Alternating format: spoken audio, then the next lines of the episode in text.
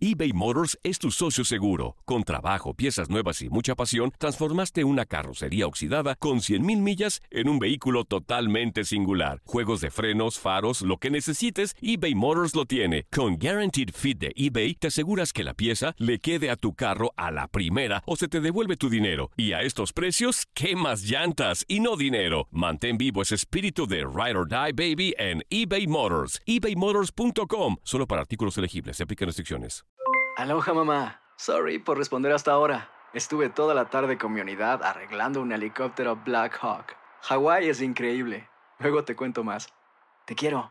Be All You Can Be, visitando goarmy.com diagonal español. When something happens to your car, you might say,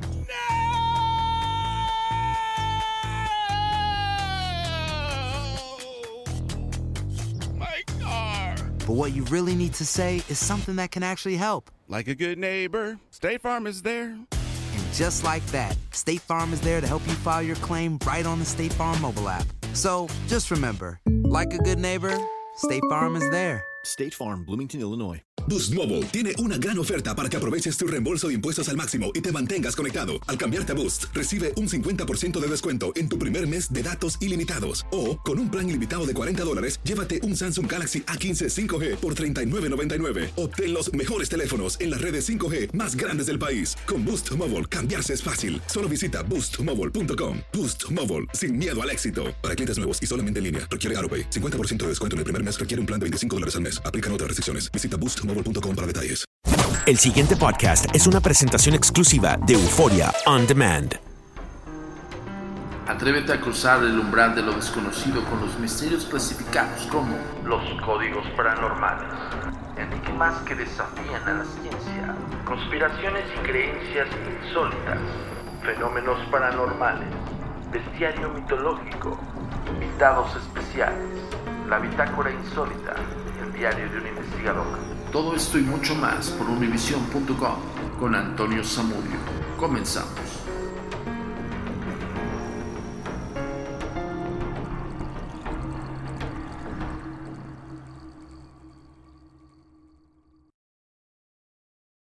La comunicación es muy importante para nosotros. Síguenos en nuestras redes sociales. Facebook, arroba a paranormal. Twitter, arroba agentes de negro. Instagram, arroba insólito. Nuestro sitio oficial, www.agentesdenegro.com.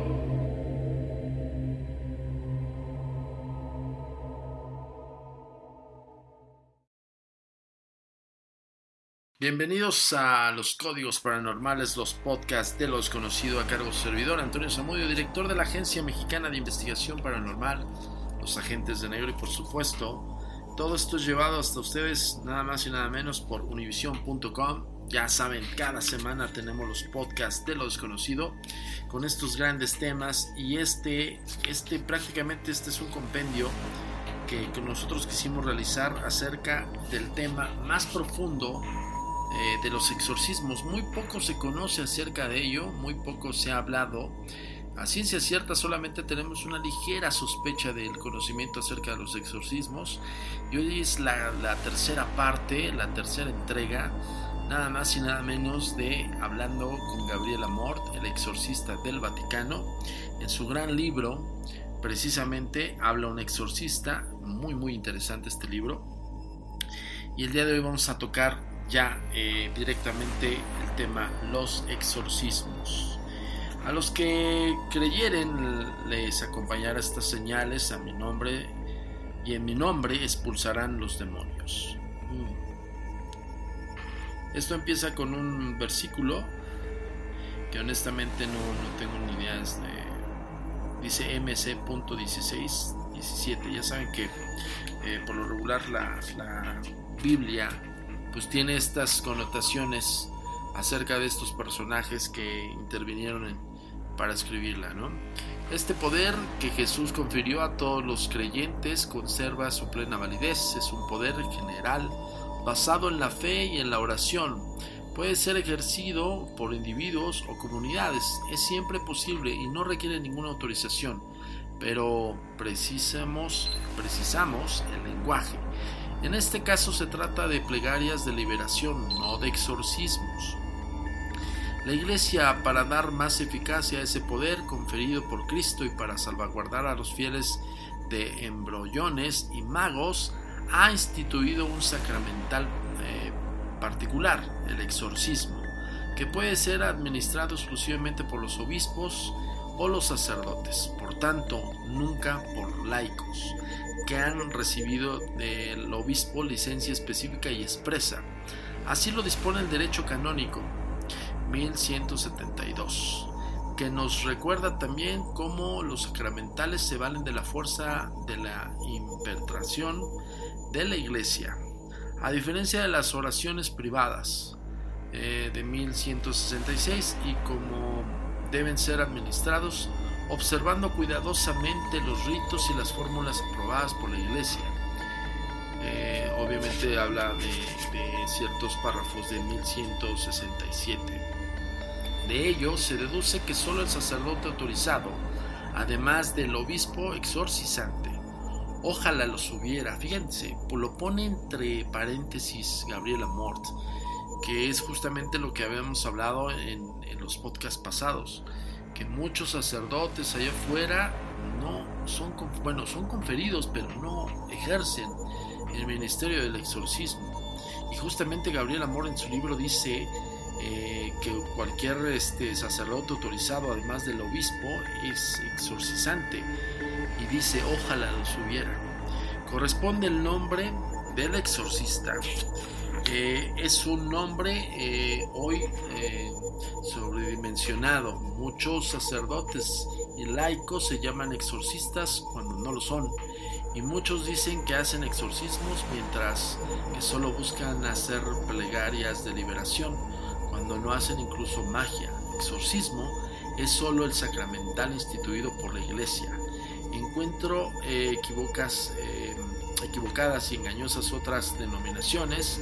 Es exacto llamar exorcismo sencillo al introducido en el bautismo y exorcismo solemne al sacramento reservado, a los exorcismos propiamente dichos. Así se expresa el nuevo catequismo o catecismo pero considero erróneo llamar exorcismo privado o exorcismo común a una pres, que no en absoluto es un exorcismo como tal, sino solamente una plegaria de liberación y que así debe ser llamada. Ojo, y es que esto es sumamente muy, muy importante, señores, porque eh, la Agencia Mexicana de Investigación Paranormal se ha topado con tanta sarta de individuos que se sienten exorcistas y ojo, lo está diciendo aquí Gabriel Amor. Una cosa es que sí, cualquier individuo puede ser em, dotado de, cierta este, potestad consagrada, si ustedes quieren verlo por Dios. Pero ojo, y justamente lo está diciendo Gabriel Amor. Una cosa es el ritual de exorcismo católico romano que es oficiado por estos representantes de la iglesia y otra cosa muy distinta es hacer plegarias de liberación. Y es justamente donde entramos al tema de que, ojo con todos los que están allá afuera, ostentándose como exorcizadores y que pueden hacer que una persona se pueda liberar por demonios.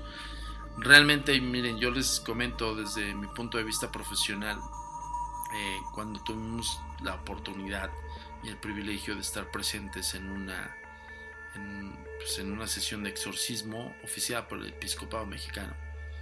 Realmente nada que ver con, lo que han visto, nada que ver con, el concepto que tenemos ¿no? falsamente de una posesión y sobre todo de la, del ministerio del exorcismo. Son muchísimas cosas muy complejas a nivel psicológico, a nivel espiritual, está muy, muy cañón. Entonces, mucho ojo con eso porque no cualquiera lo puede realizar. Y lo está haciendo aquí en un oficial del episcopado, eh, perdón, del Vaticano, ¿no? Entonces, seguimos. El exorcista debe atenerse a las oraciones del ritual, pero hay una diferencia respecto de los más sacramentales. El exorcismo puede durar unos pocos minutos o prolongarse varias horas. Por eso no es necesario rezar todas las oraciones del ritual. mientras que en cambio se pueden añadir muchas otras como el propio ritual sugiere. El objetivo del exorcismo es doble, se propone liberar a los poseídos. Este aspecto lo pone en relieve todos los libros sobre la cuestión, pero antes aún tiene un fin de diagnóstico, con demasiada frecuencia ignorado. Es verdad que el exorcista antes de proceder interroga a la persona misma o a sus familiares para cerciorarse de que sí existen o no las condiciones para administrar el exorcismo. Pero también es verdad que solo mediante el exorcismo también eh, podemos darnos cuenta con certeza que si hay una intervención diabólica o no. Todos los fenómenos que se produzcan por extraños o aparentemente inexplicables que sean, pueden encontrar en realidad una explicación natural. También la suma de fenómenos psiquiátricos y parapsicológicos es un criterio suficiente para que el diagnóstico, para dar o arrojar este diagnóstico. Solo mediante el exorcismo se adquiere la certeza de encontrarse ante una intervención diabólica. En este punto es necesario adentrarnos un poco en un tema que, por desgracia, no es ni siquiera aludido al ritual y es soslayado por todos aquellos que han escrito sobre este asunto. Hemos afirmado que el exorcismo tiene, ante todo, un efecto diagnóstico, sea comprobar la presencia o no de una causa maléfica de los trastornos o una presencia eh, maléfica en la persona. En orden cronológico, este objetivo es el primero que se alcanza y al cual se apunta. En orden de importancia, al fin específico de los exorcismos es liberar de las presencias maléficas o de los trastornos maléficos. Pero es muy importante tener presente esta sucesión lógica. Primero la diagnosis y luego el tratamiento. Para valorar correctamente los signos a los que el exorcista debe atenerse, y digamos inmediatamente que se revisten mucha, de mucha importancia los signos antes del exorcismo, antes del exorcismo como tal. Los signos durante el exorcismo, los signos después del exorcismo, el desarrollo de los signos en el transcurso de los distintos exorcismos. Y ojo, em, esto ya, es cuando estamos entrando al tema sumamente interesante y muy importante acerca de ver cuál es la gran diferencia entre eh, las connotaciones que hemos conocido a, nivel eh, informático, vamos a ponerlo así, o digital, y lo que realmente es, ¿no? Y fíjense las, señales o las intervenciones que siempre está diciendo Gabriel Amor. Primero la diagnosis y luego el tratamiento. Ok, continuamos. Nos parece que aunque sea indirectamente, el ritual tiene un poco en cuenta esta sucesión desde el momento en que se dedica una norma a poner en guardia al exorcista a fin de que no sea fácil creer que una presencia demoníaca pero luego dedica varias normas a poner en guardia al mismo exorcista contra distintos trucos que el demonio pone en acción para ocultar su presencia. A nosotros, los exorcistas, nos parece justo e importante estar atentos y no alejarse, no, perdón, no dejarse embaucar por enfermos mentales, por chiflados, por quienes en resumen no tienen ninguna presencia demoníaca ni ninguna necesidad de exorcismos. Pero señalamos asimismo el peligro opuesto, que hoy es muy frecuente y por tanto más que temer, el peligro de no saber reconocer la presencia maléfica y omitir el exorcismo cuando en cambio es indispensable. He coincidido con todos los exorcistas a los que he interrogado en reconocer que nunca un exorcismo, un exorcismo innecesario ha hecho daño. La primera vez y en los casos dudosos todos hacemos, eh, bueno, hacemos uso de exorcismos muy breves, pronunciados en voz baja que pueden ser confundidos con simples bendiciones. Pero este motivo nunca hemos tenido eh, motivos de arrepentimiento, mientras que en cambio hemos debido ah, arrepentirnos de no haber sabido reconocer la presencia del demonio y haber omitido el exorcismo en casos de que su presencia se ha manifestado más tarde con signos evidentes de, y de manera mucho más arraigada. Por eso repito sobre la importancia y el valor de los signos que bastan pocos y dudosos para que se pueda proceder al exorcismo. Si durante este ya se advierten otros signos, lógicamente habrá que extenderse cuando se considere necesario, aunque el primer exorcismo sea administrado con relativa brevedad. Es posible que durante el exorcismo no se manifieste ningún signo, pero luego de, paciente refiere haber notado efectos. En general son efectos benéficos. De relevancia segura, entonces se toma la decisión de repetir el exorcismo si los efectos continúan. Suceden siempre que tarde o temprano se manifiestan signos también durante el exorcismo. Es muy útil observar el desarrollo de los signos y siguiendo la serie de distintos eh, de exorcismos, a veces esos signos disminuyen progresivamente. Es una señal de que se ha empezado la curación. Otras veces los signos siguen en un crescendo y se dan una diversidad del todo imprevisible. Ello significa que está aflorando enteramente el mal que antes permanecía oculto. Y cuando ha aflorado del todo, solo entonces se comienza a retroceder. Por lo antedicho, se entenderá cuán necio es de esperar que haya signos seguros de posesión para practicar el exorcismo y es igualmente fruto de toda inexperiencia esperar. Antes de los exorcismos, aquella clase de signos que la mayoría de las veces se manifiestan solo durante los mismos, o después de ellos, o una continuación de toda una serie de exorcismos. He tenido casos que han sido necesarios años de exorcismos para que el mal se manifieste en toda su gravedad. Es inútil querer reducir a la causística eh, en este campo a modelos estándar. Eh, quien tiene más experiencia conoce con seguridad las más variadas formas de manifestaciones demoníacas. Por ejemplo, a mí y a todos los exorcistas que se han interrogado nos ha sucedido que un hecho significativo, los tres signos indicados por el ritual como síntomas de posesión son hablar lenguas desconocidas, poseer una fuerza sobrehumana y conocer cosas ocultas. Se ha manifestado siempre y durante los exorcismos y nunca antes. Habrá sido del todo eh, por, por anticipado para poder proceder a un exorcismo como tal. Añadamos. Añadimos que no siempre se llega a un diagnóstico seguro. Puede haber casos ante los cuales nos quedamos perplejos. También porque ya son los casos más difíciles, en ocasiones nos encontramos ante sujetos que sufren a la vez males psíquicos e influencias maléficas. En estos casos es muy útil que el exorcista cuente con la ayuda de un psiquiatra. En varias ocasiones el padre Cándido llamó a un profesor Mariani, al profesor Mariani, que es un psiquiatra, director de una conocida clínica romana de enfermedades mentales para que asistiera a los exorcismos y otras veces eh, pues fue el profesor que invitó el padre, el padre Cándido eh, a estudiar y eventualmente colaborar con la curación de algunos enfermos. Fíjense, fíjense, esto es, híjole, es tan fascinante este tema porque engloba mucho la creencia y la ciencia. Ojo con eso porque nosotros lo dijimos en algún momento. ¿eh? Hay veces, perdón, de, la emoción que estoy leyendo estas, estas letras, de verdad que luego hay veces que me equivoco con las palabras y por eso pido perdón. Pero bueno, trato de ser lo más elocuente y tal cual lo fidedigno. No está tergiversado, señores. Tal cual como se lo estoy leyendo es lo que dice en el libro.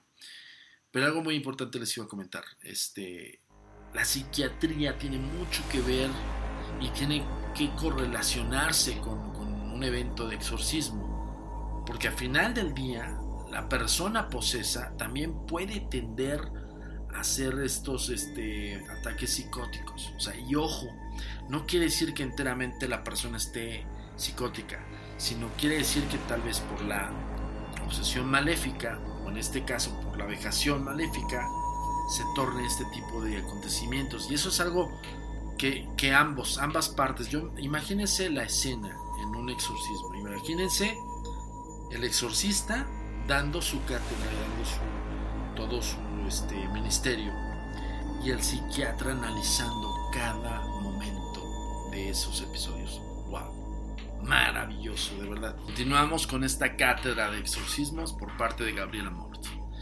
Me dan risa ciertos sabiendos teólogos modernos que señalan como una gran novedad al hecho de que algunas enfermedades mentales pueden ser confundidas con la posesión diabólica.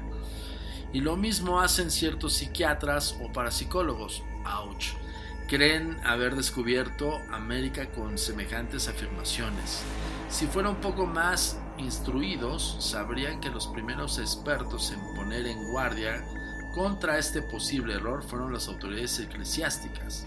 Desde 1583 en los, en los decretos del Sínodo de Reims, la Iglesia había advertido contra esta posible, este posible equívoco, afirmando que algunas formas de sospechosa posesión diabólica podrían ser sencillamente enfermedades mentales. Pero entonces la psiquiatría no había nacido y los teólogos creían en el Evangelio. Además, el diagnóstico, el exorcismo, tiene un fin curativo, liberar al paciente y aquí comienza un camino que a menudo es difícil y largo. Es necesaria la colaboración del individuo y a este muchas veces está incapacitado para darla. Debe rezar mucho y no lo consigue, debe acercarse con frecuencia a los sacramentos y en muchas ocasiones no lo logra. También para ir a, a donde está el exorcista, para recibir el sacramento debe a veces superar impedimentos que parecen insuperables. Por todo esto tiene mucha necesidad de ser ayudado y en cambio en la mayoría de los casos nadie alcanza a comprenderle. ¿Cuánto, ¿Cuánto tiempo es preciso para liberar a alguien afectado por un demonio? Esta es una verdadera pregunta a la que nadie sabe responder. Quien libera es el Señor, que actúa con divina libertad, aun cuando desde luego tienen en cuenta eh, las oraciones, especialmente si se las dirigen con la intersección, intersección de la iglesia.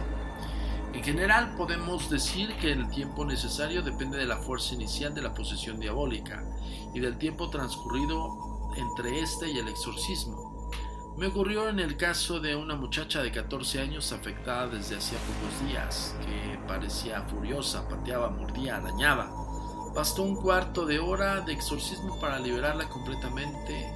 En un primer momento se había caído al suelo como muerta, hasta el punto de hacer recordar el episodio evangélico de Jesús que liberó a aquel joven con quien los apóstoles habían fracasado. Después de pocos minutos de recuperación, la niña corría por el patio jugando con su hermanito.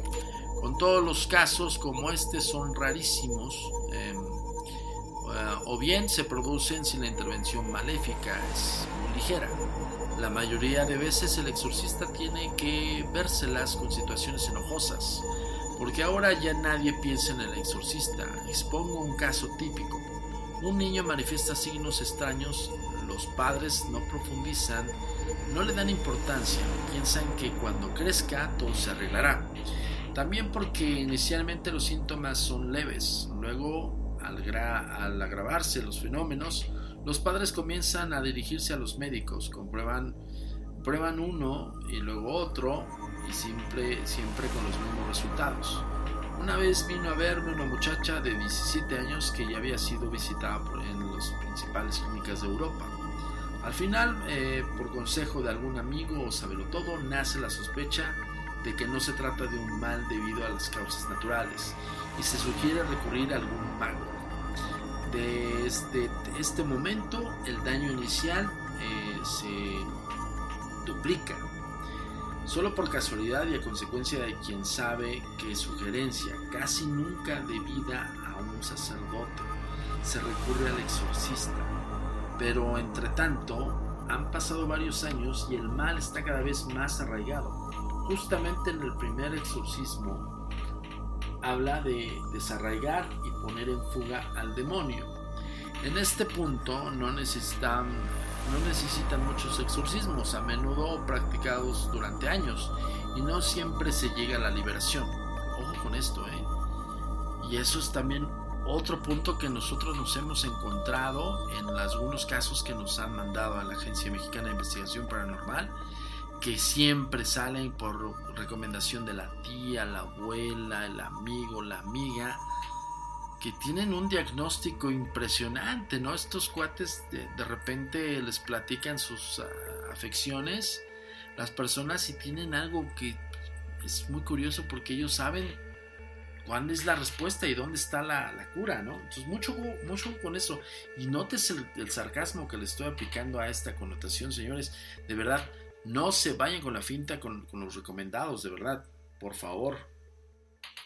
Pero repito, los plazos de tiempo son de Dios. Ayuda mucho la fe del exorcista y la fe del exorcizado.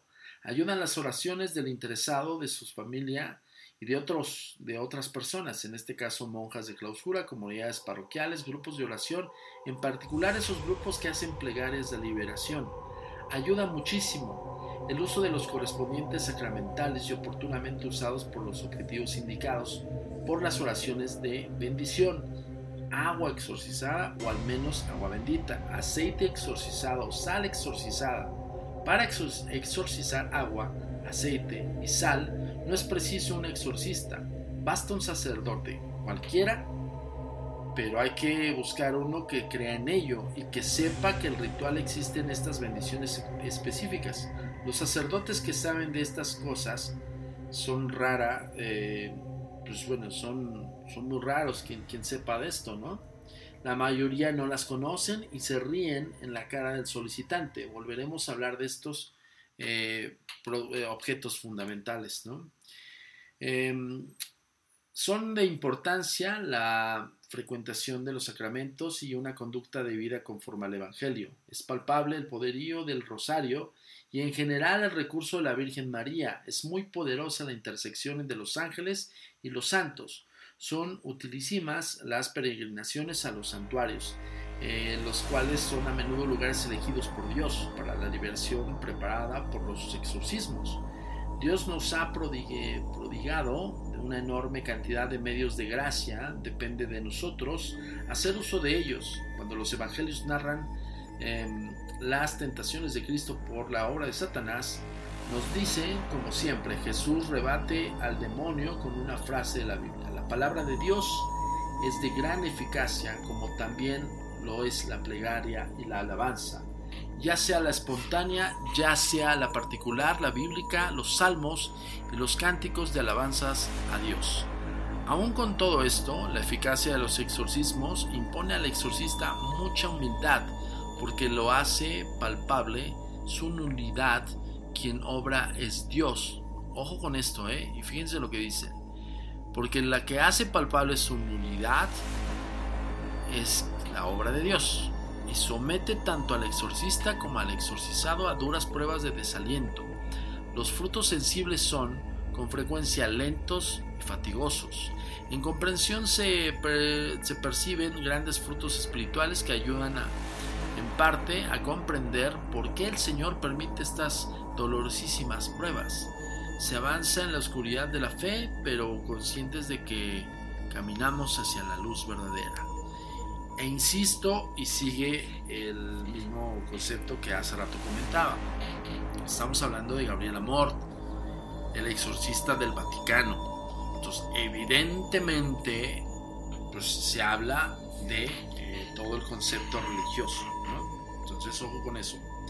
Añado la importancia protectora de las imágenes sagradas, ya sea sobre la persona, ya sea en los lugares, en la puerta de la casa, en los dormitorios, en el comedor o en algún lugar donde suele reunirse la familia. La imagen sagrada recuerda no la idea, no la idea pagana de un talismán, sino el concepto de una imitación de la figura representada y de protección que se invoca. Hoy se me ocurre a menudo entrar en casas, em, en las que sobre la puerta de acceso destaca un buen cuerno rojo. O mientras doy vueltas para bendecir cada habitación encuentro muy pocas imágenes sagradas. Es un grave error. Recordemos el ejemplo de San Bernardino de Siena, que como en conclusión y recuerdo de sus misiones populares convencía a las familias para que pusieran sobre la puerta de su casa un medallón con las siglas con el nombre de Jesús, JHS. Jesús Hominum Salvatore. Jesús Salvador de los hombres. Varias veces se me ha hecho palpable la eficacia de las medallitas llevadas encima con fe. Si incluso hablásemos sobre la medalla milagrosa, difundida en el mundo en muchos millones de ejemplares después de las apariciones de la Virgen de Santa Catalina de Loborn, ocurridas en París en 1830. Y pues bueno, habla acerca de la... Eh, y hablásemos de las prodigiosas gracias obtenidas por esa simple medallita. No acabaríamos nunca, muchos libros tratan directamente de este asunto. Evidentemente estamos hablando de los objetos consagrados. Uno de los episodios más conocidos de posesión diabólica, reseñado en varios libros por la documentación históricamente exacta que nos han transmitido los hechos en el referente dos, es el referente de dos hermanos, Borner de Ilford, de Alsacia, que fueron liberados con una serie de exorcismos en 1869. Pues bien, un día entre los numerosos despechos del demonio tenía que haber volcado la carroza que transportaba al exorcista, acompañado por un monseñor y una monja. Pero el demonio no pudo llevar a cabo su propósito porque en el momento de la partida había dado al cochero una medalla de San Benito con fines protectores y al cochero se le había puesto devotamente en el, en el bolsillo. Ojo, la cruz de San Benito, eh, ese es un tema que también vamos a tocar aquí en los podcasts de lo desconocido, en los códigos paranormales, pero más adelante, porque es, pues bueno, es, es muy poderosa, ¿no? Hablándose del tema exorcismos y, demonios y la iglesia, ¿no? Recuerdo por último los cuatro párrafos eh, que el catequismo de la Iglesia Católica dedicaba a los exorcismos, leídos sucesivamente, ofrecen un desarrollo bien tratado. El 517, hablando de Cristo Redentor, recuerda sus curaciones y sus, y sus exorcismos. El punto de partida son los hechos de Jesús. El 550 afirma que el advenimiento del reino de Dios marca la derrota del reino de Satanás. Se reproducen las palabras de Jesús. Si yo expulso a los demonios por virtud del Espíritu de Dios, ciertamente ha llegado a vosotros el reino de Dios. Este es el objetivo final de los exorcismos, con la liberación de los endemoniados. Se demuestra la total victoria de Cristo sobre el príncipe de este mundo. Los dos párrafos siguientes evocan el doble de desarrollo de los, exorcismos como un componente del bautismo y como poder de liberación de los poseídos. El 1237 nos recuerda que puesto que el bautismo libera del pecado y de la esclavitud de Satanás, en él se pronuncian uno o varios exorcismos sobre el eh, catecumeno, que renuncia explícitamente a Satanás. En 1673 afirma que mediante el exorcismo la Iglesia pide públicamente y con autoridad en nombre de Jesucristo que una persona u objeto sea protegido contra la influencia del maligno o sea sustraído de su dominio. El exorcismo aspira a expulsar a los demonios o liberar las influencias demoníacas. Destaco la importancia de este párrafo que colma de dos lagunas eh, presentes en el ritual y en el derecho canónico. En efecto, no hablo solo de liberar a las personas, sino también de los objetos, término, perdón, término genérico que puede comprender a casas, animales, cosas, conforme a la tradición. Además, aplica el exorcismo no solo a la posesión, sino también a las influencias demoníacas. Híjole, con esto llegamos a la tercera y última parte, que creo que vamos a hacer un poco más, porque yo la verdad es que quisiera desglosarles todo el libro de, Gabriel Amor, pero también quisiera invitarlos a que lo busquen. Eh, es una edición especial que sacó eh, la biblioteca de, una, una, prestigiada revista. Y pues bueno, está muy bueno, pues porque es, evidentemente estás, estás hablando de de todo lo que es el ministerio del, exorcista, ¿no? Estamos hablando de Gabriel Amor, ¿no? Nada más, un personajazo de los cuales, pues bueno, todo investigador paranormal tiene que leer y tiene que aprender de él, ¿no? Entonces yo les comento lo siguiente, eh, esto simple y sencillamente esto es para informar, eh, hay muchísimo contexto acerca del exorcismo, pero aquí em, vamos a tratar de hacer otras partes de este gran libro, por el momento vamos a dejarlo hasta aquí. Es la, esta es la tercera parte, tercera parte y última, porque hablamos en, otras bajo conceptos más dogmáticos y en esta ya hablamos acerca de qué es un exorcismo y cómo se da el exorcismo, ¿no? Como tal. Eh, y pues bueno, Por el momento los tenemos que dejar hoy en Códigos Paranormales, ya saben, los podcasts de los conocidos traídos para ustedes desde univision.com, por supuesto por Euphoria On Demand y por favor síguenos en las redes sociales. De repente nosotros metemos las redes sociales en intermedio, pero ahora sí como el tema es sumamente interesante, decidimos irnos como hilo de media, ¿no? Platicándote y leyéndote todo lo que tiene que ver con la información de valor. Recuerda que eh, leyendo restauran tus neuronas y que detrás de estas, estas palabras, porque bueno, iba a decir de estas líneas cuando es un post, pero este más bien detrás de estas palabras hay un libro. Por favor, consíguelo, lean mucho y pues bueno, yo soy Antonio Zamudio, director de la Agencia Mexicana de Investigación Paranormal y los Agentes de Negro. Nos vemos en otra emisión de los Códigos Paranormales. Ya sabes, comparte, analiza, más bien, es al revés, descarga, analiza y comparte. Muchas gracias y nos vemos la próxima semana. La comunicación es muy importante para nosotros. Síguenos en nuestras redes sociales.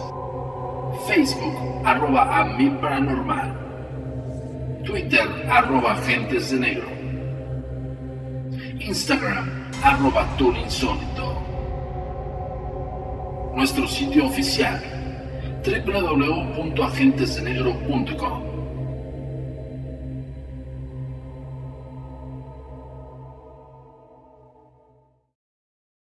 El pasado podcast fue una presentación exclusiva de Euphoria On Demand. Para escuchar otros episodios de este y otros podcasts, visítanos en euphoriaondemand.com. Aloha mamá. Sorry por responder hasta ahora. Estuve toda la tarde con mi unidad arreglando un helicóptero Black Hawk. Hawái es increíble. Luego te cuento más. Te quiero. Be All You Can Be, visitando goarmy.com diagonal español. Boost Mobile tiene una gran oferta para que aproveches tu reembolso de impuestos al máximo y te mantengas conectado. Al cambiarte a Boost, recibe un 50% de descuento en tu primer mes de datos ilimitados. O, con un plan ilimitado de 40 dólares, llévate un Samsung Galaxy A15 5G por $39.99. Obtén los mejores teléfonos en las redes 5G más grandes del país. Con Boost Mobile, cambiarse es fácil. Solo visita boostmobile.com. Boost Mobile, sin miedo al éxito. Para clientes nuevos y solamente en línea, requiere AroPay. 50% de descuento en el primer mes requiere un plan de 25 dólares al mes. Aplican otras restricciones. Visita boostmobile.com para detalles. Si no sabes que el Spicy McCrispy tiene Spicy Pepper Sauce en el pan de arriba y en el pan de abajo, ¿qué sabes tú de la vida? Para, pa, pa, pa. ¿Quieres regalar más que flores este Día de las Madres? The Home Depot te da una idea.